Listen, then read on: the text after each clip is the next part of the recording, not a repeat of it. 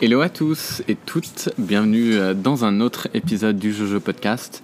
Je suis Rémi, euh, le créateur du compte Instagram MyJojoFR et euh, je suis accompagné d'un invité aussi exceptionnel cette semaine. alors voici ma petite intro. donc il est impossible de ne pas remarquer David quand on le rencontre. Cheveux bleus turquoise, assorti à sa moustache, pas la barbe. Ça dépend, parfois ça peut être lavande. Moi j'ai pas encore tenté, mais euh, prochainement sans doute. Là actuellement j'ai les cheveux bleus. Euh, des tatouages uniques sur le visage, des écarteurs très impressionnants, deux cornes de diable sur le front, oui oui, des, des cornes, et un amour pour le rose bonbon qui rendrait jalouse Barbie. C'est grâce à son expérience de personne à style atypique, grosse guillemets, depuis une vingtaine d'années que David, at Vomidcha sur Instagram, est devenu militant contre les multiples discriminations en milieu professionnel dont sont victimes les personnes qui ne conforment pas à ce que la société attend de nous. Tu dois commencer à bien le comprendre maintenant. MyJojo a pour but d'apprendre et d'explorer la complexité de nos identités pour mieux les comprendre et les célébrer. David, qui a justement gentiment accepté de me rencontrer, fait l'expérience d'être lui-même, unique, en contrôle du script qui le lie à son identité et avec le désir de prendre soin des personnes qui, comme lui, ont un style atypique. Il a créé le compte at tenue correcte exigée, à travers lequel il donne la parole aux personnes concernées par cette discrimination. David, merci infiniment d'avoir accepté d'être dans cet épisode du Jojo Podcast. Eh bien, bonjour à tous et merci à toi de me donner la chance d'intervenir euh, sur My Jojo Podcast. C'est un vrai plaisir vraiment ravi euh, que tu sois là. Euh, j'aime toujours commencer justement euh, mes interviews par poser une question sur le regard des autres qui ont sur nous. je voudrais savoir quels sont les adjectifs que les autres utilisent le plus pour te qualifier et pourquoi. Alors, il y a les adjectifs que mes proches utilisent et il y a les adjectifs que les inconnus utilisent. Et c'est pas exactement la même chose. D'accord. J'ai posé la question à mes amis et euh, ils m'ont dit que j'étais plutôt déterminé, que j'étais plutôt positif, que j'étais plutôt altruiste. Parce que je vais vraiment euh, toujours vers mes objectifs et je me préoccupe énormément d'autrui. D'accord. Et c'est en totale contradiction avec ce que les gens disent de moi, en général dans la rue ou sur Internet par exemple. C'est-à-dire, qu'est-ce qu'ils disent? C'est-à-dire qu'on me qualifie de diable, de taré, d'immature, d'enfant, alors c'est des mots qui font pas forcément plaisir, mais c'est surtout des mots qui sont basés uniquement sur mon apparence. C'est-à-dire que c'est une vision irréelle que les gens ont de moi. Très limitée. Et très limitée. Très superficielle, ou en tout cas genre première impression quoi. Exactement, et c'est la chose contre laquelle je milite. On a le droit d'avoir des premières impressions sur les gens, mais on les garde pour soi encore plus si ce sont des premières impressions négatives péjorative, discriminante. Blessante. Et blessante. Elle te blesse, justement, euh, ces adjectifs, pardon, te blessent Alors, avec le temps, j'ai appris à ne plus du tout me préoccuper de ce que les gens pensent ou de ce que les gens disent de moi. Euh, le temps a fait ça, et si je devais me préoccuper de tout ce que les gens disent sur moi dans la rue, sur Internet, etc., je passerais ma vie euh, à dépenser de l'énergie pour ça. C'est vrai. Et je n'ai clairement pas le temps. Ma vie est super remplie. Comme je dis toujours, la vie des gens, c'est du vent. Ils peuvent raconter ce qu'ils veulent, peu importe.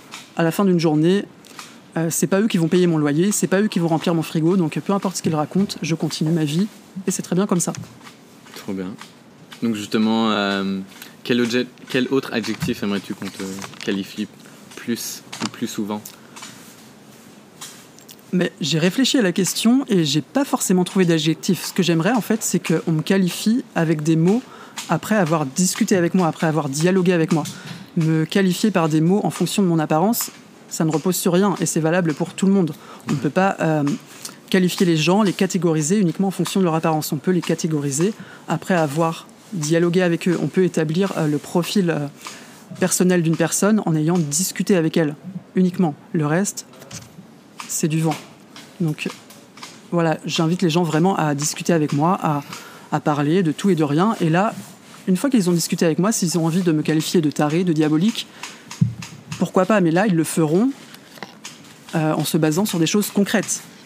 Tandis que quand on me, catégorise de diabolique uniquement en fonction de mon apparence, là, c'est problématique. C'est pas tant les termes qui me posent problème, en fait, c'est la façon de faire. Je ne peux pas plaire à tout le monde. Si, des gens euh, me trouvent euh, moche, immature ou quoi que ce soit, aucun problème. Mais à partir de De là, il faut que ce soit fait en ayant discuté avec moi pour avoir un, avis objectif. Qu'est-ce que tu penses que les gens veulent dire quand ils disent diabolique? Alors, Alors, je comprends la référence aux cornes. Alors la référence aux cornes Mais- revient super souvent. Et ça, c'est quelque chose euh, avec lequel je me bats tous les jours. Parce que pour moi, les cornes que j'ai sur la tête, qui sont implantées directement sur mon crâne, n'ont absolument aucun rapport avec les religions. Pour moi, elles ne signifient absolument rien. D'accord. Je me suis fait des cornes parce que je trouve que les cornes, c'est joli, c'est esthétique, point final. Mais euh, la religion est encore très ancrée dans la société. Peu importe quelle religion, ça reste très ancré. Et les gens, dans leur esprit, se disent des cornes, tout de suite, c'est diabolique. La religion euh, judéo-chrétienne, Exactement, voilà. dans laquelle on évolue euh, ici en France, en tout cas, ou dans le dans l'Occident, Voilà. l'Ouest, de manière générale. Et forcément, si j'ai des cornes sur la tête, forcément c'est lié à quelque chose de diabolique, de satanique. Donc par conséquent, ma personnalité, mes actes, ce que je fais est forcément diabolique. Ça n'a aucun sens, mais euh, en discutant avec les gens, c'est ce qu'ils pensent de moi. Donc, mal... enfin, c'est quoi C'est malveillant? Qu'est-ce C'est qui est très malveillant. euh, Euh, au, au diable? Fourbe Enfin, je sais pas quels sont les clichés. la fourberie, euh, le, le fait de faire mal, de faire de blesser les autres, le fait euh, de créer la décadence. On me dit souvent que je suis quelque chose de décadent, que les personnes comme moi vont créer la décadence de la société. C'est énormément de clichés de ce genre-là. Et des clichés qui sont basés uniquement sur l'apparence et, et, et sur une croyance. Puisque les gens ont le droit de croire que les cornes est liées à quelque chose de diabolique, il n'y a pas de souci, c'est leur, c'est leur croyance.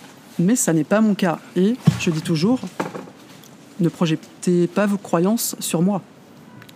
T'as déjà voyagé en Inde, par exemple? Je n'ai jamais voyagé en Inde. J'aimerais beaucoup, mais ça n'a jamais euh, été en le cas. Indonésie ou euh, Non plus. J'ai voyagé principalement en Europe. J'ai voyagé en Belgique, en Espagne, en Angleterre.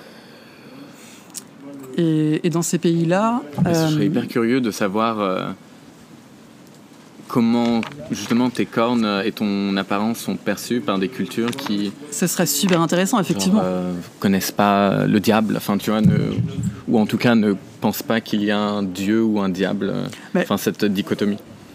Ce serait super intéressant à savoir. Et dans certaines religions, justement, il existe euh, des dieux avec des cornes. Et il y a même certaines hypothèses qui disent que Moïse, euh, dans les religions judéo-chrétiennes, aurait eu des cornes. Donc forcément, euh, enfin, on associe ça à quelque chose de diabolique par rapport aux, aux religions judéo-chrétiennes, mais ça n'est pas une vérité générale. Dans beaucoup d'autres religions, les cornes sont associées à quelque chose de divin, quelque chose d'angélique. Oh wow! Pourquoi voilà, imposer une, une croyance qui n'est pas la vérité générale? Absolument. Merci. Je voudrais justement que tu nous racontes euh, comment ton style a évolué justement avec le temps. Alors j'ai eu la chance de naître dans une, champ- dans une famille super ouverte d'esprit. Donc dès, dès la plus tendre enfance, j'ai pu exprimer ma créativité par rapport à mon apparence. D'accord. J'ai pu expérimenter les styles. Euh, T'es passé par quoi par exemple? J'ai pas vraiment eu de style très, comment dire, catégorisé. D'accord. J'ai vraiment expérimenté par moi-même. Par exemple, quand j'étais petit, j'aimais beaucoup me, met- me mettre du mascara coloré sur les cheveux pour faire comme si j'avais les cheveux teints. Et ça, c'était vers l'âge euh, de 6-7 ans. J'étais vraiment très très jeune. Et d'ailleurs, il y a une anecdote, euh, les gens me demandent souvent comment est-ce que tu étais avant d'avoir ce style? Est-ce que tu peux nous montrer une photo de toi avec une apparence normale, entre guillemets? Et je dis toujours, bah, j'en ai pas parce que j'ai jamais vraiment eu d'apparence classique, entre guillemets, toujours. D'accord. J'ai toujours essayé d'expérimenter et mes parents et ma famille ont toujours été très ouverts à ça. Et, hum, et du coup, je me suis beaucoup inspiré euh, de la vie de tous les jours. D'accord. C'est-à-dire, j'ai un exemple très marquant. Je me souviens, une fois, j'ai vu un jeune homme qui devait avoir 14-15 ans. Il avait les cheveux rouges D'accord. et ça m'a marqué. Je me suis dit, il a les cheveux rouges. Lui, il peut le faire. On le laisse faire. Et en plus, il le porte très bien. Pourquoi moi, je pourrais pas le faire? Ça, ça devait être vers 2001-2002. D'accord. Et quelques mois après, j'avais les cheveux rouges. Trop bien. Et c'est vraiment des, des personnes comme ça dans la vie de tous les jours qui m'ont marqué par le fait d'être elles-mêmes, qui m'ont inspiré, moi, à créer mon style au fil des années. Je me suis pas dit, euh, voilà, tel style à la télévision me plaît, je vais copier-coller, je vais faire la même chose. D'ailleurs, j'ai jamais été très, très télévision, très star star system. D'accord. Là, j'ai bugué. Désolé.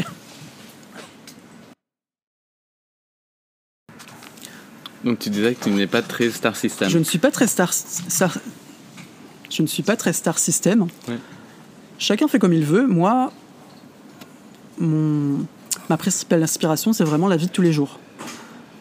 Les cornes, par exemple, comment... Les cornes, par exemple. Qui euh, ou comment ça t'est venu euh? Euh, J'ai vu ça sur Internet. Il y a au Brésil une très forte communauté de modifications corporelles, D'accord. euh, la plus importante dans le monde d'ailleurs. Et c'est là-bas, je pense, qu'est né euh, le fait d'avoir les cornes implantées sur le crâne. D'accord. J'ai vu des photos sur Google, ça devait être dans les années, euh, au début des années 2000, sur un site qui s'appelait bmezine.com, un des pionniers sur les, euh, les modifications corporelles. D'accord. Et j'ai vu des photos de personnes totalement lambda porter des cornes. Je me suis dit, c'est joli.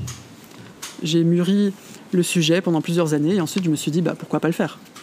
Et raconte alors l'opération, comment ça se passe euh, Si t'as envie. euh, Alors pourquoi pas, oui. Euh, ça fait pas spécialement mal, mais ça donne des frissons. C'est-à-dire que la personne prend un scalpel, elle fait une incision sous les cheveux, D'accord. avec une sorte d'outil, elle soulève la peau. Un peu plus loin, elle fait un trou. D'accord. Et en fait, elle passe une sorte de pas de vis sous la peau.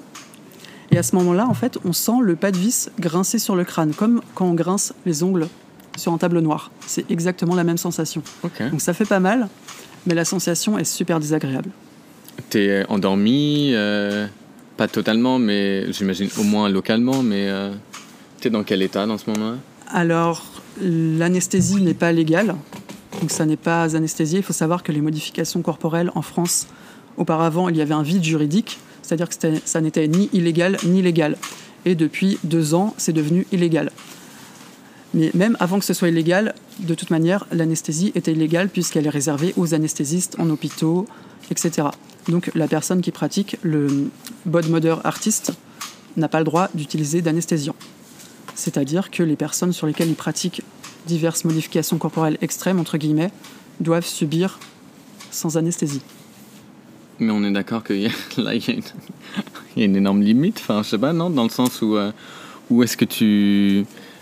Où où- en anglais, c'est where do you draw the line, tu vois, entre ce qui est extrême ou pas? Parce que tu vois des personnes qui vont se faire refaire le nez, qui vont se faire augmenter la taille de leur poitrine, qui vont absorber le gras pour le mettre dans leurs fesses, enfin. Est-ce que ça c'est- c'est plus ou moins dangereux que mettre des cornes sur ta tête? Alors ça n'est pas plus dangereux, je ne pense pas en tout cas, mais c'est juste que le fait de se faire augmenter la poitrine, de se faire une liposuction, de se faire une rhinoplastie, ce sont des modifications corporelles socialement acceptées. Mais ça reste des modifications corporelles. On appelle ça de la chirurgie, mais c'est des modifications corporelles. Bien sûr. Et à côté de ça, on a le fait de se faire couper les oreilles, de se faire couper le nez, de se faire injecter de l'encre dans les yeux pour avoir les yeux tatoués, ou bien de se faire des cornes, parmi tant d'autres choses euh, variées. Et ces modifications corporelles-là ne sont pas socialement acceptées. Il y a des gens qui sont penchés là-dessus, genre. euh, bon alors, euh, Jean-Pierre, euh, comment ça se passe euh, pour les oreilles J'imagine qu'ils ont cette voix-là. Je sais pas pourquoi. Bah, c'est une tendance qui est née en Amérique latine il y a quelques années. Un jeune homme s'est fait couper les oreilles juste pour l'esthétique. D'accord. Et ensuite, euh, les réseaux sociaux faisant les choses, euh, c'est devenu une micro-tendance, on va dire, dans la communauté des modifications corporelles. Et beaucoup de personnes se sont fait re- retirer les oreilles juste pour l'esthétique. Et ça donne une esthétique assez alien. D'accord. Et du coup, je trouve qu'il y a une hypocrisie assez énorme dans la société à partir du moment où on accepte les modifications corporelles telles que l'augmentation mammaire, la, lipo- la liposuction, la rhinoplastie, mais on n'accepte pas le fait de se faire implanter des cornes, euh, de se faire couper le nez, etc. Parce que dans les deux cas, le but est le même. Le but, c'est l'esthétique. Le but, c'est de se rendre plus joli, de se plaire à soi-même, etc. Sauf que les gens ne comprennent pas ça. Les gens, ils se disent, ok, la personne, elle se fait augmenter les seins ou elle se fait faire une liposuction par esthétique. Ça, c'est admis. Par contre, le, le personnage qui se fait mettre des cornes, qui se fait couper les oreilles, lui, il a forcément des pathologies mentales. Ça, c'est dans l'esprit des gens.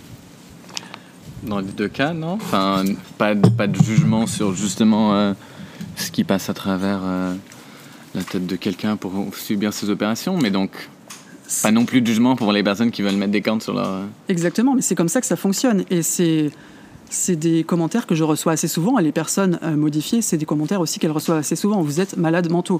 Sauf qu'on ne peut pas juger de la santé mentale en fonction de l'apparence. Et ça, c'est un sujet qui me tient vraiment beaucoup à cœur aussi, et sur lequel j'ai beaucoup écrit sur Internet. La santé mentale ne peut pas être jugée en fonction de l'apparence d'une personne. Mais les gens ne le comprennent pas. Et quand bien même on pourrait juger de la santé mentale en fonction de l'apparence, c'est uniquement les psys qui peuvent le faire. C'est pas la personne lambda. Donc monsieur et madame tout le monde qui me disent que j'ai des troubles mentaux parce que j'ai des cornes sur le crâne, leurs commentaires, on peut s'en passer. Absolument. Absolument. Euh, merci. Justement, est-ce que tu peux aussi me raconter euh, pourquoi cette esthétique très rose sur ton compte Instagram aussi C'est aussi un fil conducteur que je vois? Est-ce que tu peux quel est le, backstory de, de, ce choix de couleur-là et qu'est-ce que ça veut dire de ta masculinité? Hmm. Parce que là, vous ne le voyez pas, mais en tout cas, David a un survêtement rose, des lacets roses, un t-shirt euh, Aristocha avec. Comment elle s'appelle déjà? Hmm, J'ai un petit trou de mémoire. Marie. Marie, Marie la chatte avec le, euh, les oreilles roses et le nœud rose. Euh, un sac à dos rose et un pull sans manches rose. Alors, je ne porte que du rose, ma garde-robe est toute rose, mon appartement est entièrement rose. Oh, waouh Avec un peu de blanc, un peu de bleu, etc. Ce n'est pas une obsession pour le rose, mais c'est majoritairement rose. D'accord. Et comment j'en suis venu à là? Euh, J'ai porté beaucoup de couleurs au fil des années, au fil de mes styles vestimentaires, particulièrement des couleurs vives, des couleurs de l'arc-en-ciel. J'ai jamais été très attiré par les couleurs sombres. Chacun ses goûts, mais voilà, moi, ça ne m'a jamais attiré, le noir, le gris, etc. D'accord. Et au fil des années, en grandissant, j'ai réduit les couleurs. Euh, j'ai réduit ça au bleu et au rose, simplement par goût. Et puis un jour, pour la petite histoire, je suis arrivé à Paris avec mes valises. Je me suis dit, j'ai envie de venir habiter à Paris. D'accord. Et avant de trouver un appartement, je suis allé dans une auberge Sauf qu'avec toutes mes valises de vêtements bleus, roses et blancs, c'était compliqué. Je me suis dit, il va falloir en jeter un peu pour garder une seule valise le temps que je suis dans l'auberge. Et le choix s'est porté sur les vêtements roses parce qu'à ce moment-là, c'était les vêtements les plus beaux que j'avais. Ok, d'accord. Et au fil du temps, j'ai continué à porter uniquement du rose. Et je me suis rendu compte que c'était la couleur qui me plaisait le plus, la couleur dans laquelle je me sentais le mieux. J'ai expérimenté absolument toutes les couleurs. Et après avoir porté du rose et uniquement du rose depuis 4 ou 5 ans, je me rends compte que je ne m'en lasse pas. C'est vraiment la couleur que j'aime le plus. Après, il faut savoir que le rose est effectivement très catégorisé dans la société.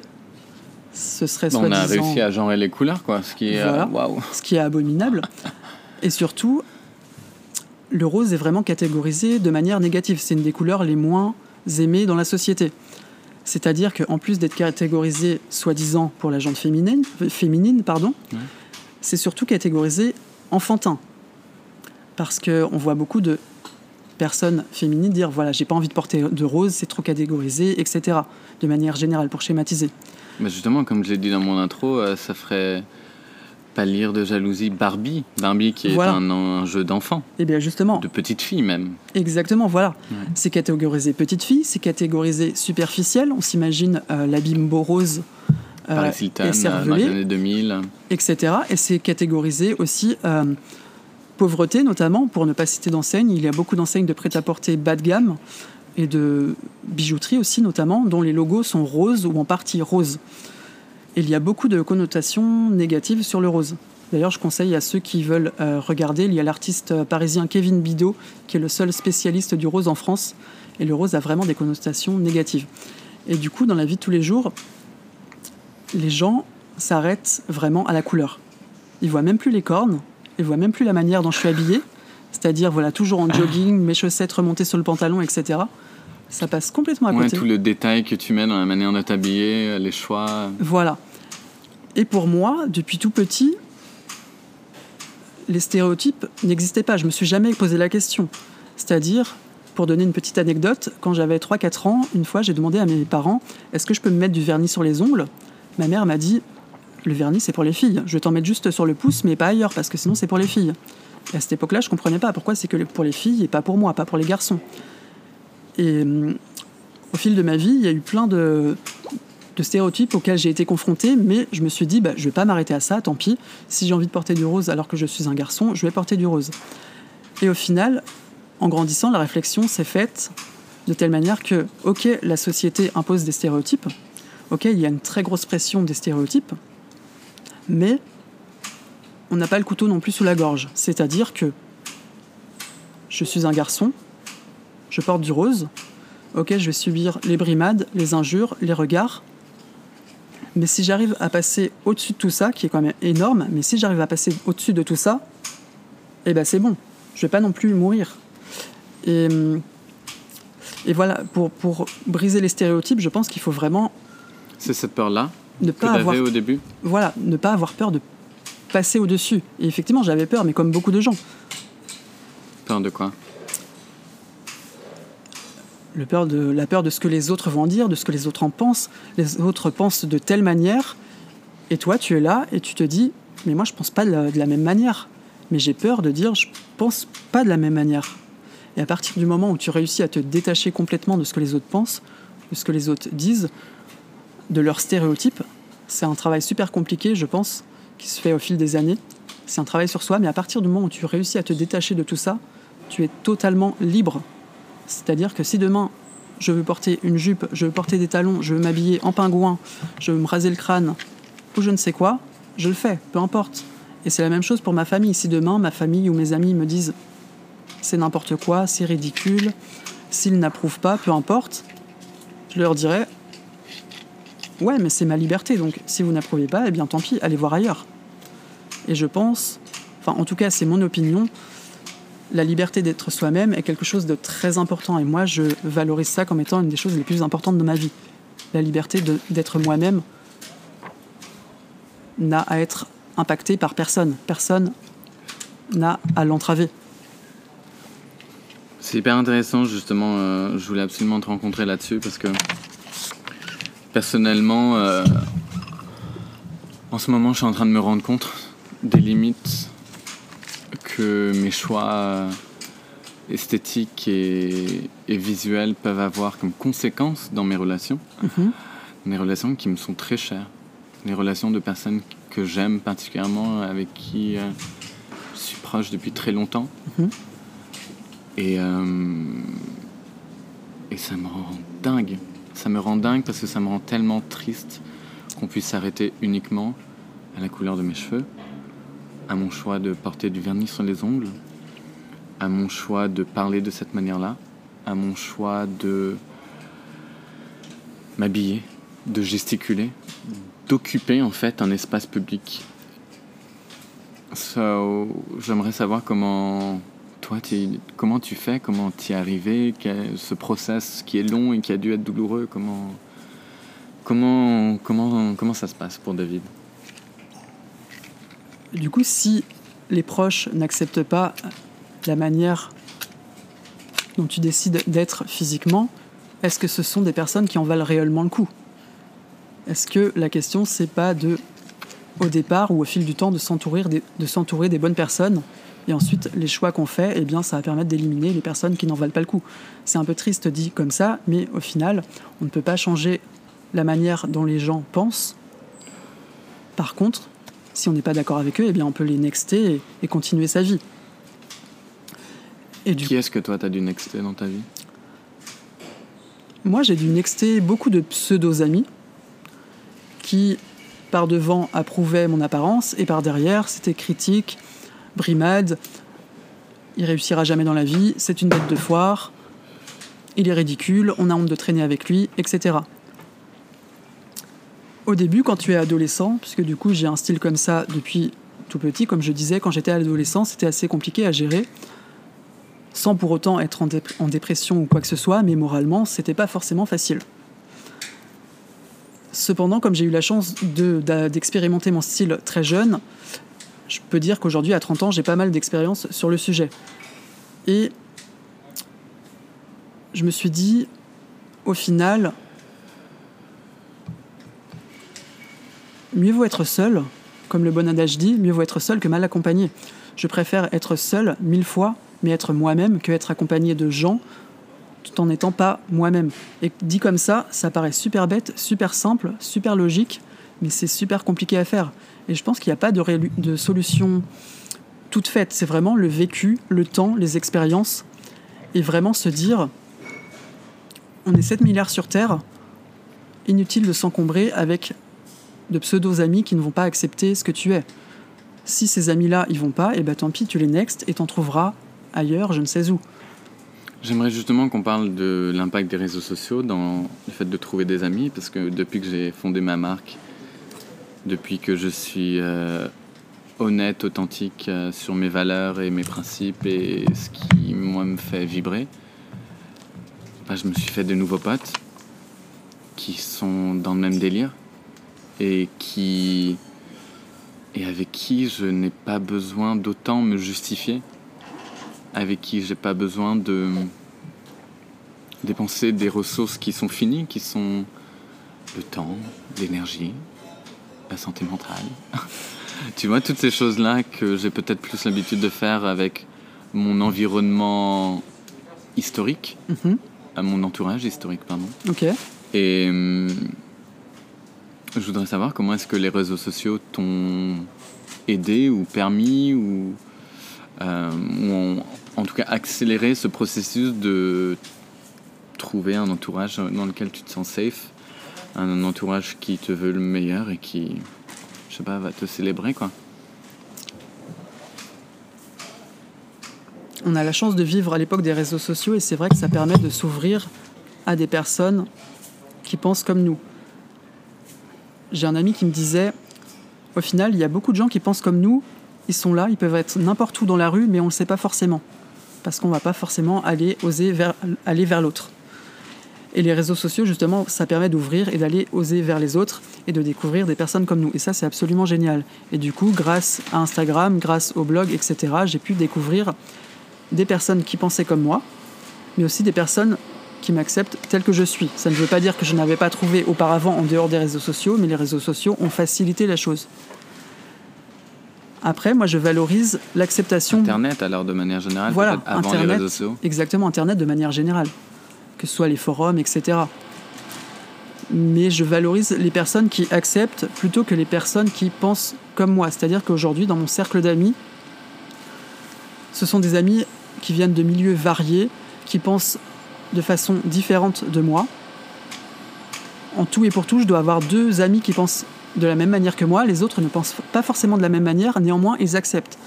Et c'est ça que je trouve génial et je pense que c'est le but ultime, c'est d'avoir des amis variés, c'est ça qui fait la richesse de l'humain et la richesse des choses, mais qui vont accepter comme tu es. Mais justement, au-delà même de l'acceptation, d'être dans une mhm. forme de célébration. Mais attends, mais trop bien ce nouveau pull rose que tu as trouvé, euh, d'où il vient. Tiens, c'était Carter, euh, j'adore le style, c'est quoi la marque Alors ça fait plaisir la célébration d'avoir des compliments, etc. Après, c'est pas forcément le but de tout le monde. Personnellement, quand on me voit, on me dit ce garçon, il a envie qu'on parle de lui, qu'on le regarde, qu'on le complimente, sa tenue elle est jolie. C'est très gentil, ça me fait très plaisir ce que tu me dis, c'est très gentil, merci de temps en temps, pourquoi pas, ça c'est cool. Après, de manière générale, moi je suis quelqu'un d'assez. J'aime pas me faire remarquer, contrairement aux apparences. Je m'habille de cette manière parce que j'aime cette manière de m'habiller. Si demain tout le monde s'habille en rose, je passerai inaperçu et au contraire ce sera absolument génial. Mais je cherche pas forcément les compliments. C'est-à-dire que moi j'aime la manière dont je m'habille et une de mes amies les plus proches elle n'aime pas du tout la manière dont je m'habille, mais elle m'accepte. Et je trouve ça génial d'être amie avec elle. En même temps, elle n'aime pas comment je m'habille. Et elle s'appelle comment qu'on lui fasse un petit coucou? Elle s'appelle Aurélie. Aurélie, Coucou Aurélie. Et du coup, il faut pas s'arrêter sur les goûts parce qu'on a tous des goûts différents. Et, c'est dommage de construire des relations sur, sur les goûts et les couleurs. Merci. En tout cas, c'est ma façon de penser. Après, chacun agit comme il le souhaite. Mais pour moi, ça fonctionne de cette manière. Et quels sont les endroits justement où tu n'as pas besoin de, t'expliquer, de justifier? Les endroits où tu te sens safe? Alors, les endroits où je me sens safe. Alors, on va dire que. Avec mes modifications corporelles. Dans l'espace public, pardon, il faut que je précise ma question, pas chez toi. ailleurs que chez toi. J'ai bien entendu, ouais. Euh, bah, disons qu'avec les modifications corporelles, c'est pas encore très courant et malheureusement, il y a beaucoup d'endroits où je, je me sens pas en sécurité. Je suis toujours obligé de regarder derrière moi, derrière moi, pardon, de me justifier, etc. Et les endroits où je me sens le plus safe, euh, pendant un moment, je me suis pas mal intégrée dans la communauté écologiste, végane, végétarienne. Là, je me sentais assez safe, mais pas à 100% non plus. La communauté LGBT, pareil, je me suis sentie safe, mais on va dire pas à 100%. Il y a toujours la petite exception à la règle qui va te poser les questions, qui va te dire euh, pourquoi tu es comme ça, etc. En fait, il y a plusieurs communautés où tu peux te sentir safe, mais malheureusement, jamais à 100%, en tout cas pour moi. Et l'endroit où je me sens le plus safe, c'est vraiment avec mes amis. Parce que il y aura toujours quelqu'un où que tu ailles qui va pas comprendre et être safe, c'est-à-dire être à 100% safe, je pense pas que ça existe. Tu peux l'être à 99,9%, mais moi j'ai jamais senti le 100% safe. Il y a toujours le 1%. Ouais, parce qu'imagine je ramène un nouveau pote et que il ou elle, euh, bah, sait pas que tu ressembles à ça et donc du coup va être en Exactement. mode. euh, C'est ça. Donc, la question est un peu compliquée. Effectivement, il y a des, communautés plus safe que d'autres. Comme je disais, la communauté LGBT, la communauté euh, des modifications corporelles, des personnes modifiées, la communauté euh, végétarienne, etc. Ils sont un peu plus ouverts d'esprit, effectivement. Il y aura toujours les, exceptions à la règle. Et il ne faut pas, malheureusement, en tout cas dans la société aujourd'hui, s'attendre à être 100% safe quand on a une apparence alternative. Il faut toujours, malheureusement, avoir euh, regardé derrière soi, on va dire. C'est dommage. Mais de mon point de vue, je sais pas ce que tu en penses du coup, les choses fonctionnent comme ça. Euh, Moi, j'en pense en effet que c'est impossible. C'est impossible. Et je vais prendre un autre exemple, peut-être extrême, mais euh, la religion catholique, ça fait des millénaires qu'il et elle essayent de nous imposer une manière de penser, euh, de suivre des scripts. euh, et pourtant, justement, Dieu, si tu existes, tu sais très bien que euh, pas tout le monde n'y croit, pas tout le monde adhère, pas tout le monde ne suit ces règles-là, pas tout le monde euh, est dans cette forme de tolérance. Donc, en effet, je pense que c'est peut-être cette euh, réalisation-là et cette acceptation de d'une impossibilité être entièrement accepté pour son, identité et les conséquences que ça a euh, dans, nous- dans mes choix et dans les personnes qui, euh, qui sont euh, à l'aise ou qui tentent d'être le plus à l'aise avec leur identité. Voilà ce que j'en pense.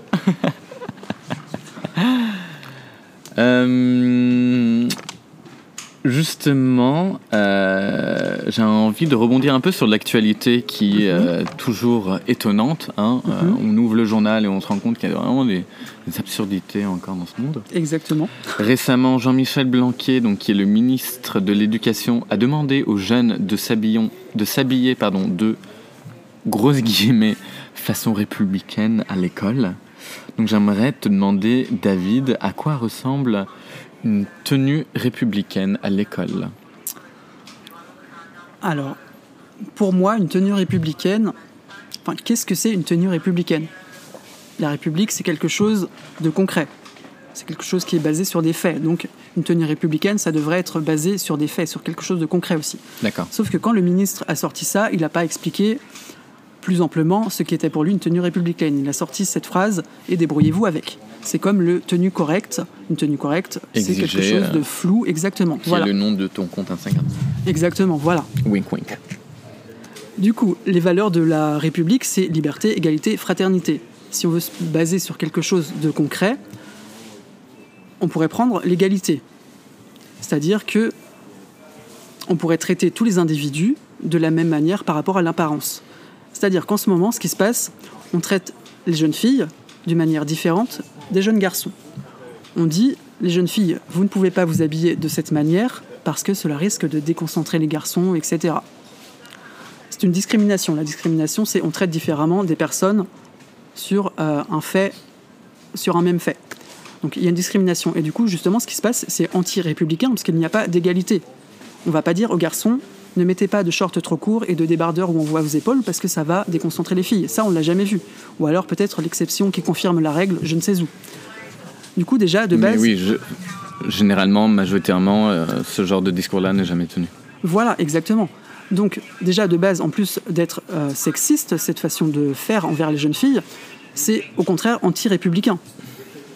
Et pour moi, même si j'aime pas cette formulation de tenue républicaine, enfin, je ne vois pas trop ce qu'on pourrait en faire, mais si on voulait se baser là-dessus, une tenue républicaine, ce serait quelque chose de concret, donc qui se base sur la loi. Pour moi, les seules choses que l'on devrait imposer, ce seraient des choses qui se basent justement sur le côté juridique, c'est-à-dire une tenue qui ne fait pas d'attentat à la pudeur, une tenue qui cache les parties intimes, et une tenue qui ne véhicule pas de haine, qui ne véhicule pas de messages haineux. Ce seraient les deux choses importantes, juridiquement importantes, d'une tenue. Ce serait pour moi une tenue républicaine. Le reste, que tu portes un short, que tu portes une robe, que tu portes une tenue de canard ou je ne sais quoi, on s'en fiche. Parce que c'est ta vie privée, tu t'habilles comme tu le souhaites. Ça n'a aucun impact sur autrui. Et ça, que cela plaise aux détracteurs ou non, la tenue que tu portes, que je porte, que n'importe qui porte, n'a absolument aucun impact sur autrui. Mais justement, c'est marrant qu'il ait employé ce terme-là, je trouve, parce que l'un des symboles de notre République, c'est Marianne. Alors, je m'y connais pas trop, hein, on a fait genre quelques heures de, euh, tu vois, de- de- d'études civiques, ou je ne sais même pas comment ça s'appelle. Mais dans mes vagues souvenirs, je crois qu'elle a un, un sein dénudé, non? Elle a un sein dénudé, ouais. Okay, so ladies, if you're listening to this podcast, euh, Jean-Michel Blanquet préférait que vous euh, montriez un sein. C'est peut-être ce qu'il essayait de faire communiquer, mais donc euh, là c'est un autre débat. Exactement, mais tout ça pour dire que le terme tenue républicaine, c'est comme le tenue correct exigé qu'on impose ensuite dans le milieu professionnel. Ça se suit, c'est exactement la même chose.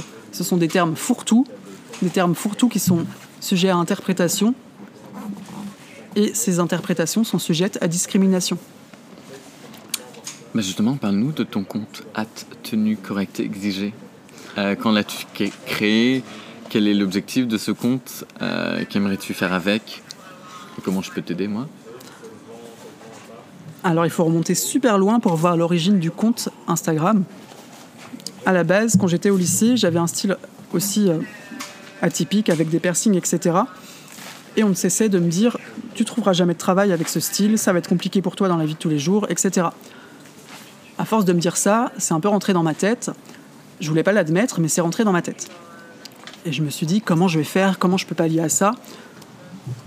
Est-ce que je dois abandonner mon style, abandonner, une part de moi-même? Parce que pour moi, un style vestimentaire, c'est une part très importante de l'identité. Et quand on, demande à quelqu'un d'abandonner son style, on de- demande euh, de tuer une part de lui-même, en quelque sorte. Et ça, je trouve ça très grave. Et du coup, euh, la réflexion, elle a commencé là. Je me suis dit, j'aimerais beaucoup travailler en ayant le style que je souhaite. Bien sûr. Et ensuite, de par euh, mes expériences, de par les personnes que j'ai rencontrées, ma vision, elle a évolué. Je me souviens notamment d'un reportage super marquant et qui a été un peu le déclic d'une personne qui à l'époque était connue sur les réseaux sociaux. Elle s'appelle toujours d'ailleurs Nafrayou. Elle avait un style très coloré, tout rose, violet, bleu, avec des piercings absolument partout et des tatouages absolument partout. Elle passait sur les grandes chaînes de télévision et cette jeune femme travaillait dans le milieu médical. Elle avait réussi à imposer ce style dans le milieu médical. Et pour moi, ça a été un peu comme la révélation. Je me suis dit, c'est absolument génial. Le milieu médical, c'est assez fermé. Elle a imposé ce style. Bah, C'est très super. genre blanc, euh, enfin tu vois, genre la pureté, euh, Exactement. toutes les couleurs liées euh, à la santé, quoi. Donc le Voilà. vert, le blanc, le bleu. Voilà, exactement. Et les piercings, c'est catégorisé comme étant pas hygiénique, comme étant euh, signe de troubles mentaux et que sais-je. L'opposé, euh, voilà, l'opposé du milieu médical. Et du coup, cette personne super inspirante m'a aidé dans ma réflexion. Et j'ai pu voir euh, au cours de mon expérience d'autres personnes comme ça inspirantes à travers des reportages, etc. Et là où ça a vraiment commencé, c'est quand j'ai commencé à travailler en restauration, il y a très longtemps. Je suis allée à l'entretien d'embauche avec un style tout à fait classique, et c'est la seule fois où j'ai fait ça dans ma vie. Je suis allée avec un style classique, on m'a embauché, j'ai commencé à travailler avec un style classique. Qu'est-ce qu'un style classique? Alors, un style classique, Vous avez été coupé. hein. il n'y a pas de souci. J'aime pas cette appellation, mais ça va être un style qui va correspondre aux normes, même si je n'aime pas non plus ce mot. euh, c'est-à-dire un style avec des couleurs sobres, sans fioritures, sans piercing. Ah oui, t'as enlevé tous tes piercings, t'as mis genre une Voilà. chemise blanche, Exactement. cravate. euh, J'ai coloré mes cheveux de couleur euh, brun, brune. ah oui, J'ai tout, j'ai tout. Je, je me suis séparée d'une part de mon identité, on va dire. C'était comment ça? Raconte. Et, et moralement, c'était un peu déprimant parce que ça n'était pas être moi-même. Sauf que j'ai pallié à la solution, j'ai pallié au problème plutôt assez rapidement. C'est-à-dire que j'ai été embauché, j'ai fait mes preuves, on a vu que j'étais compétent. Et petit à petit, sans rien demander à personne, j'ai remis mes piercings, j'ai commencé à me refaire ma couleur de cheveux. Et j'ai vu que les managers, les responsables, etc., ne disaient rien. J'ai continué à faire comme ça, à remettre mon style au fur et à mesure d'accord. avec certaines limites, puisque en restauration, tu as quand même euh, euh, des limites euh, voilà, qui sont liées à l'hygiène, etc. Mais je suis revenu peu à peu à mon style. Et je me suis dit, à ce moment-là, si on voit que je suis compétent, ensuite, pourquoi on viendrait m'embêter par rapport à mon apparence? Et c'est ce qui s'est passé. Et ça a été une des meilleures expériences de ma vie. Et ensuite, eh bien, je suis arrivé à Paris pour chercher un nouveau travail. Et, hum, et comment dire, je me suis pointé aux entretiens euh, directement comme ça, comme je suis. Alors j'ai eu des bâtons dans les roues, mais j'ai été embauché assez rapidement. J'ai été embauché pour une grande enseigne de cosmétiques, Mac. Lush. Lâche. Voilà. Et là, euh, j'étais libre de pouvoir avoir l'apparence que je voulais. C'est-à-dire que je pouvais avoir le visage tatoué, euh, me raser le crâne, je ne sais quoi, totalement libre. Et ça m'a conforté dans mon idée que l'on pouvait être compétent, peu importe l'apparence que tu as. Ça paraît logique dit comme ça, mais c'est pas logique pour tout le monde. Et, hum, et j'ai monté les échelons, et ensuite j'ai changé de job. J'ai eu plusieurs, plusieurs autres jobs ensuite. Et je me suis dit, si moi je peux le faire, si je peux arriver jusqu'à un poste de directeur magasin, comme je l'étais récemment, euh, j'étais directeur de magasin pour une enseigne euh, turque de maroquinerie et représentant français de la marque. C'est-à-dire un poste assez haut placé. Et je devais, euh, en plus de gérer un magasin et une équipe, faire affaire avec des personnes en costard cravate. Et moi j'arrivais avec mon jogging, mes cornes sur la tête, etc. Coucou Voilà. Et ça, j'ai trop aimé le petit contraste en mode, euh, on a un peu le même poste, mais on n'a pas le même style. Clairement. Mais du coup, la, la réflexion s'est faite au fur et à mesure. Je me suis dit, si moi je peux le faire, si des personnes telles que Nafrayou, que j'ai dont j'ai parlé juste avant, peuvent le faire, pourquoi tout le monde ne pourrait pas le faire? Tu as rencontré cette dame? Alors, je ne l'ai pas rencontré. Par contre, j'ai rencontré d'autres personnes qui sont ensuite devenues des amies. Euh, j'ai notamment l'exemple de Vinciane, une amie qui a à peu près une quarantaine de piercings sur le visage et pour ne pas citer la, la marque parce qu'elle ne souhaite pas, elle travaille euh, dans la maroquinerie de luxe, très haut de gamme. J'ai un autre ami qui est professeur en université notamment et il fait un doctorat sur le rose. Il a le visage absolument tatoué partout et le corps entièrement tatoué. Et je me suis dit, voilà, si j'ai des amis qui ont réussi, si moi je réussis, pourquoi ne pas faire un projet qui aide à faire avancer les choses et qui aide à inspirer les autres à faire la même chose, de la même manière que moi j'ai été inspiré par ces gens. Et qu'est-ce que tu veux faire du coup avec ce projet-là? En, en quoi ça consiste euh, Si tu peux nous en parler. Hein? Alors du coup, j'ai créé un compte Instagram pour récolter les témoignages de gens qui ont réussi professionnellement avec un style atypique. Puisque quand j'en parle, on me dit ouais, toi tu as réussi, mais tu es une exception. Une exception parmi, euh, parmi des milliers de gens qui se font recaler et qui n'auront jamais de travail. Alors ok, nous sommes minoritaires, mais cependant, nous existons. Et nous sommes de plus en plus. Quand je vois aujourd'hui, en 2020, et que je compare avec l'année 2010 par exemple, où je cherchais du travail, il y a une nette évolution euh, par rapport aux mentalités dans le milieu professionnel. Donc je veux d'abord montrer aux gens que c'est possible, qu'on peut travailler. J'ai notamment des exemples de personnes qui travaillent dans le milieu de la banque, dans le milieu du droit, dans le milieu de l'enseignement, de l'éducation nationale, euh, des personnes avec des tatouages, des piercings, des cheveux colorés. Donc voilà, c'est montrer, c'est possible. Et ensuite, c'est parler du sujet. Et ça, c'est la chose la plus importante, parce que les gens se disent, c'est un sujet qui, qui n'existe pas en fait. Il faut pas en parler. il faut quoi. pas en parler, mais c'est même c'est un sujet qui n'existe pas. C'est c'est pas crédible, on s'en fiche. Tu t'habilles comme ça, tu n'as pas de travail, bah, ne viens pas te plaindre. C'est pas grave, c'est de ta faute. Et du coup, en en parlant, bah, justement, j'ai créé aussi un blog où j'aborde les divers, euh, critiques, les diverses critiques que les gens nous lancent, et j'essaie de démonter ces critiques. Par exemple, le fait que embaucher des personnes atypiques, entre guillemets, ce serait nuire à l'entreprise. Et quand je vois les témoignages que je reçois et que je reçois en masse, on se rend compte que les styles atypiques ne nuisent absolument pas du tout à l'entreprise. Ça, c'est un cliché. Mais un, un cliché qui est bien ancré. Mais comment tu peux le vérifier? Comment ça se mesure? Enfin... Ça se mesurait soi-disant par, par rapport au chiffre d'affaires. Mais quand tu vois, par exemple, il y a un exemple très concret. Ouais.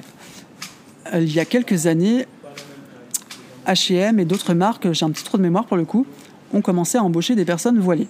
D'accord. Alors c'est la religion, c'est c'est le style vestimentaire aussi, mais c'est un tout petit peu, enfin c'est lié, on va dire. Les gens disaient voilà, euh, c'est n'importe quoi, pourquoi inclure le voile au travail, etc. Est-ce que H&M a coulé pour autant que des personnes portent le voile dans leur enseigne? Non. C'est la même chose chez Lush. H&M fait 19 milliards de Voilà. chiffre d'affaires en 2019, euh, Exactement. nette augmentation de 18%. euh, Voilà. je me suis renseigné récemment. Attends, Just know that. Eh ben, c'est génial, Eh ben, voilà. Ça n'a eu absolument aucun impact. Et ça a été la même chose pour d'autres enseignes. Je me souviens avoir recruté une personne avec un voile quand je travaillais chez Lush. C'était une excellente vendeuse. Le fait qu'elle porte un voile ou pas n'avait aucun impact sur ses compétences. C'était une très bonne vendeuse et, et le- la boutique, elle n'a pas coulé pour autant. Bien sûr. Et du coup, voilà, le but, c'est vraiment de déconstruire les clichés et qu'on arrête d'imposer le terme tenue correcte exigée, parce qu'une tenue correcte, ça n'existe pas. Une tenue correcte, c'est quelque chose de subjectif qui change en fonction des individus. Le voisin peut avoir une tenue correcte pour moi et pour toi, ça peut être incorrect. Voilà, C'est quelque chose de flou, donc on ne peut pas imposer ça dans le milieu professionnel. Mais justement, il y a beaucoup d'entreprises, à la fin de la description de poste, qui sont en mode on adore tout le monde, on célèbre toutes les identités, euh, venez comme vous êtes, vraiment, on, on a vraiment besoin de vous là. Là, là, c'est, là, c'est crucial, crucial, pardon. Ouais, Est-ce exactement. que c'est le cas? Euh, c'est le cas, c'est-à-dire? Entre ce qu'ils mettent et la réalité? Pas toujours. Euh, c'est pas toujours le cas, effectivement. Mais quand c'est le cas, je trouve ça aussi problématique quand les entreprises disent on est super ouvert par rapport au style, on veut absolument recruter des personnes atypiques, etc. Comme c'est le cas par exemple pour Vans, pour Lush. Ils veulent absolument recruter des personnes comme ça. Alors c'est cool, ça permet de donner du travail à ces personnes-là, Ouais, mais c'est de la discrimination positive. d'accord, C'est un terme, c'est pas moi qui l'invente, c'est un terme qui existe vraiment, c'est de la discrimination positive. d'accord, C'est-à-dire qu'on va privilégier les personnes atypiques plutôt que les personnes classiques, entre guillemets. d'accord. Et le but de mon blog, de mon Instagram et des choses pour lesquelles je milite en général, c'est de dire, peu importe que tu aies un style atypique, pas atypique, on s'en fiche de ton style en fait.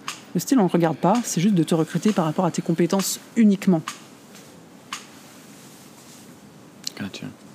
Et, et le truc, en faisant des recherches, j'ai vu que c'est seulement depuis 2001, depuis une loi du 16 novembre 2001, qu'il est interdit de discriminer par rapport à l'apparence physique. Avant 2001, c'était totalement légal. Et il y a des procès justement, euh, mais en- et comment tu le prouves si c'est le cas? Alors déjà, c'est compliqué Parce de le te prouver. le- ils et elles te le disent pas, les RH ils sont pas en mode genre, Hmm, les cornes ça passe pas, désolé, bon courage. Alors, ils te le disent pas en général. Après, j'ai une petite anecdote, juste pour faire la parenthèse, où on me l'a dit. C'était assez récemment. Euh, j'ai terminé mon poste de directeur magasin et je cherche plus ou moins un nouveau job. On va dire que je me concentre sur mon livre, mais si je peux trouver un job, je ne vais pas refuser, on va dire, même si c'est pas ma priorité pour l'instant. Et du coup, j'ai postulé pour une grande enseigne alimentaire, très connue. On va pas citer Bah, Apparemment. qui sur son site se dit très ouverte d'esprit, euh, qui aime recruter. est française? Elle est française, qui aime recruter des gens euh, divers euh, et variés. Donc j'envoie mon CV. Quel est bio Elle est bio. Est-ce que c'est bon ah, ah Ok, pardon. Nous n'en nous n'en dirons pas plus. Voilà, voilà, je, je vous laisse à interprétation. Très bien, merci. Mais du coup, j'envoie mon CV, on me rappelle assez rapidement. La personne me dit euh, Ah, mais votre CV, il est génial, il correspond totalement à ce que je veux. Donc, euh, on passe l'entretien téléphonique. Elle me dit eh, Mais c'est vraiment génial. Et assez rapidement, elle m'explique ben, On va se voir en entretien euh, parce que j'aime beaucoup ce que vous me racontez et votre expérience correspond totalement au poste euh, de directeur magasin pour lequel vous avez postulé. Super. Et la dernière question, elle me dit, mais par contre, la photo sur le CV, qu'est-ce qui s'est passé C'est une photo de déguisement? Enfin, vous vous êtes trompé de CV ou vous m'avez envoyé celui-ci par erreur? Je comprends pas. Je lui dis, bah, c'est mon visage, c'est des tatouages, c'est mes cheveux bleus, puisque j'affiche ma photo sur mon CV, comme ça, les employeurs savent à quoi s'attendre. Donc elle me dit ça, qu'est-ce qui se passe? Je lui explique, et là, elle change de ton, elle me dit, ah oui, mais en fait, euh, vous êtes très compétent. Par contre, à votre, apparence, euh, c'est pas le carnaval. Vous risquez de faire peur aux personnes BCBG, je cite, et aux vieilles grand-mères qui viennent acheter leurs courses. Donc finalement, on va pas se voir en entretien. Fin de l'histoire. Alors, pour traîner ces personnes en justice, hypothèse, est-ce qu'il n'y a pas moyen pour toi de faire alors je vais juste enregistrer cette conversation. Est-ce que vous pouvez répéter ce que vous venez de dire, s'il vous plaît? C'est complexe. Soit ça, Soit. soit un email. Exactement. Qu'est-ce que tu as fait alors? J'en ai parlé à tous mes amis, ils m'ont tous dit de faire quelque chose, de les traîner en justice. On va dire que Si la loi existe depuis 2001, ça fait quand même 19 ans Oui. maintenant. C'est on va que dire que, que, que j'ai pas le courage de me lancer dans des procédures. Par contre, il y a des There's a personnes. money to make. Ouais, voilà, exactement. Mais je me dis, pourquoi perdre du temps et de l'énergie à des choses comme ça, même s'il faudrait, puisque ça aiderait à faire avancer les choses. Et il y a notamment l'exemple de Naf Rayou que je reprends, Ouais. la personne très inspirante qui travaille dans le milieu médical, qui a traîné justement en justice un employeur parce qu'il l'avait discriminé par rapport à son apparence. Et elle a gagné. Et son exemple, alors je ne sais pas combien elle a gagné, par contre son exemple est cité sur le site officiel du défenseur des droits. Donc pour les auditeurs, le défenseur des droits, c'est les personnes, Auditrices. euh, les auditrices, Aurélie, on pense à toi encore. qui. hum, C'est une organisation qui défend euh, les, les personnes discriminées. D'accord. Et il y a un site officiel et tout qui donne des exemples concrets. D'accord. Et l'exemple de Nafrayou est, est cité euh, sur le site. Et cet exemple est censé faire jurisprudence, c'est-à-dire que cet exemple est, est censé être utilisé pour les cas euh, suivants. Bien sûr, bien sûr, C'était comme ça dans le passé, maintenant on va faire pareil. bien sûr. Après, comme tu dis, c'est compliqué de le prouver. C'est pour ça que beaucoup de personnes ne se lancent pas là-dedans parce qu'il faut le prouver, c'est compliqué, il faut avoir le courage, la patience, etc. Ce courage-là, justement dont tu parles, euh, peut-être qu'en se rapprochant de cette personne-là, euh, Nafrayou, c'est ça Peut-être que justement, elle peut te guider, elle peut te donner des bons tips, elle peut te préparer à- aux prochains entretiens que tu potentiellement passeras, tu vois, genre de comment faire Mhm. pour qu'on puisse plus te discriminer, parce que si c'est le cas, en vrai, je sais, je- franchement, je me rends pas du tout compte à quel point c'est compliqué. hein. Mais si un email qui dit les cheveux bleus, les cornes bleues, c'est pas possible parce que ça va pe- faire peur à notre clientèle BCBG.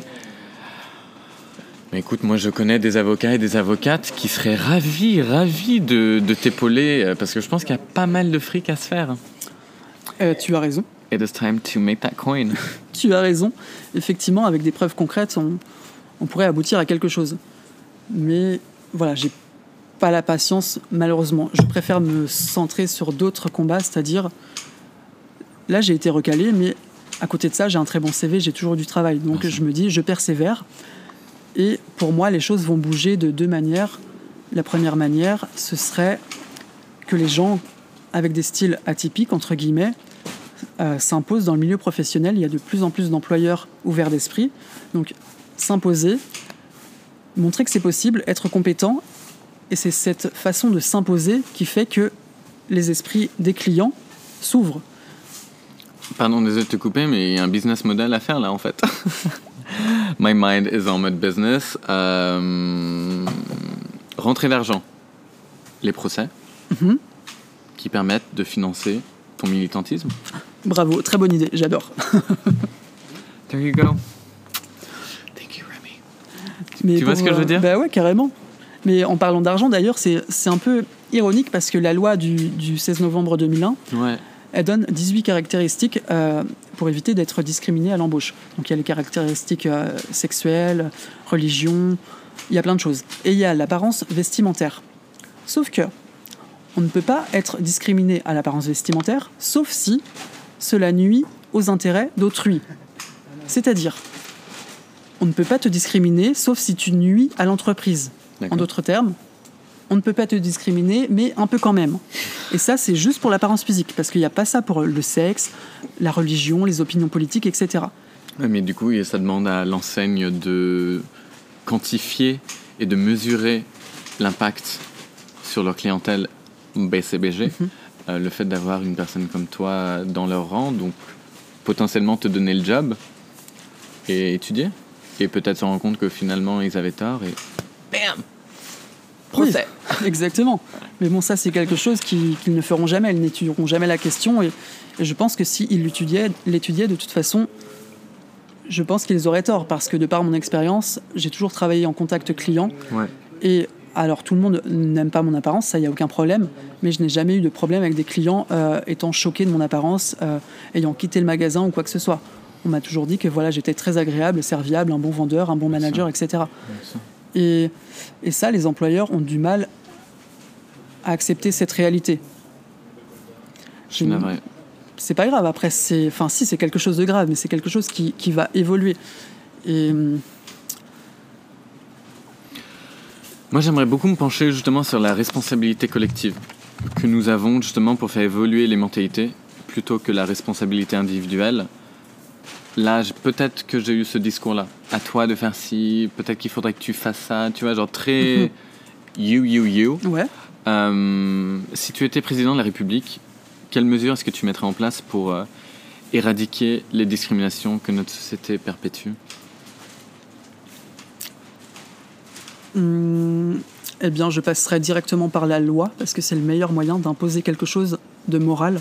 Et du coup, pour revenir plus précisément aux apparences euh, qui sont discriminées, il faut savoir que nous avons le droit d'avoir l'apparence que l'on souhaite, nous avons le droit de se faire des piercings, nous avons le droit de porter une tenue religieuse, ce sont plein de droits différents. Nous avons le droit de modifier notre apparence.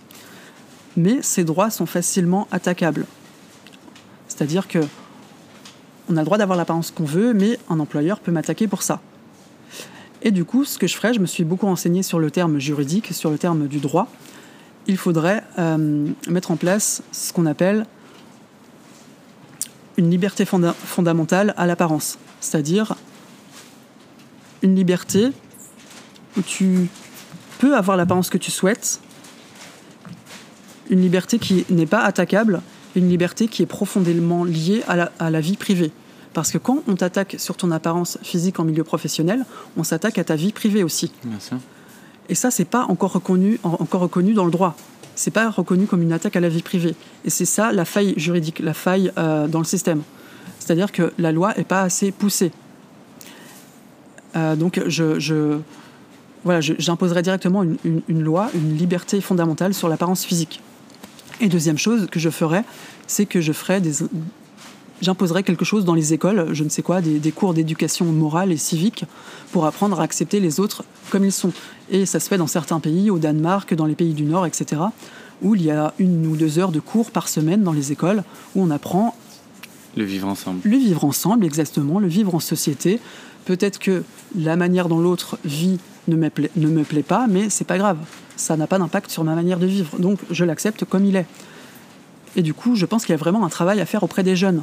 Et ça s'est notamment euh, montré avec la polémique sur le professeur entièrement tatoué, qui est passé dans les médias assez récemment.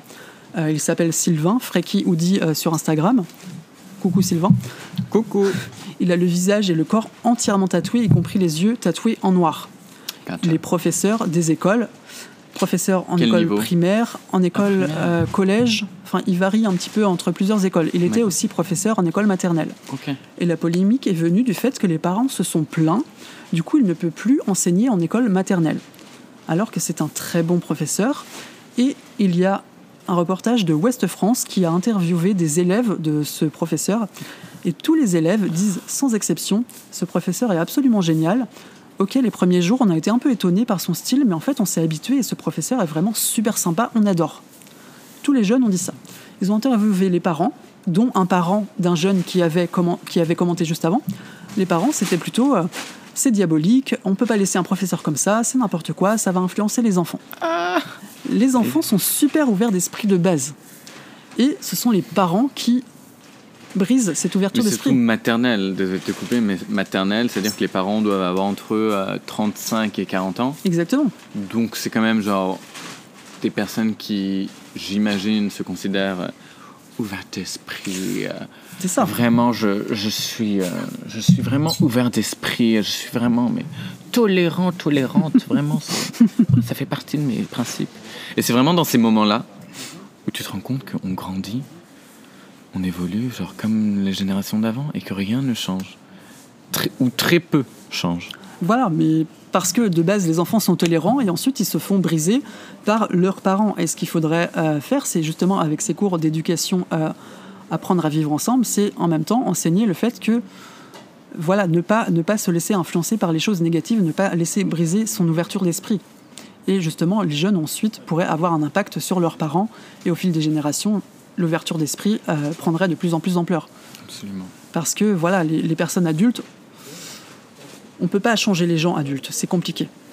Donc il faut directement aller euh, chez les plus jeunes. En tout cas, c'est ce que je pense.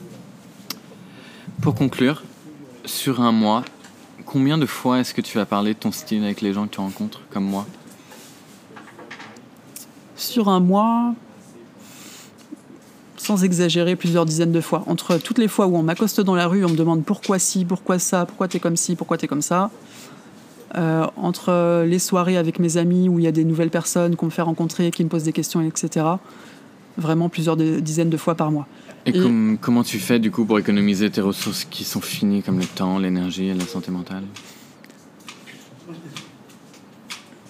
Ma réponse simple et toute faite, la plupart du temps, c'est je suis comme ça parce que j'aime et j'embraye sur un autre sujet. Quand je suis vraiment motivé ou quand je pense que la personne en vaut le coup, j'explique un petit peu, mais la plupart du temps, comme tu dis, euh, il faut économiser de l'énergie. Dis-leur d'écouter mon podcast. Et voilà, exactement, je leur dirais, bah, écoutez ce merveilleux podcast qui va vous apprendre plein de choses. Thank you. Mais voilà, je pense que expliquer c'est bien, mais il faut pas non plus y perdre sa santé et son énergie, donc euh, Bien sûr. avec modération. Et la dernière question. euh, Une question que tu aimerais qu'on te pose plus souvent. Une question que, j'aimerais qu'on me pose plus souvent.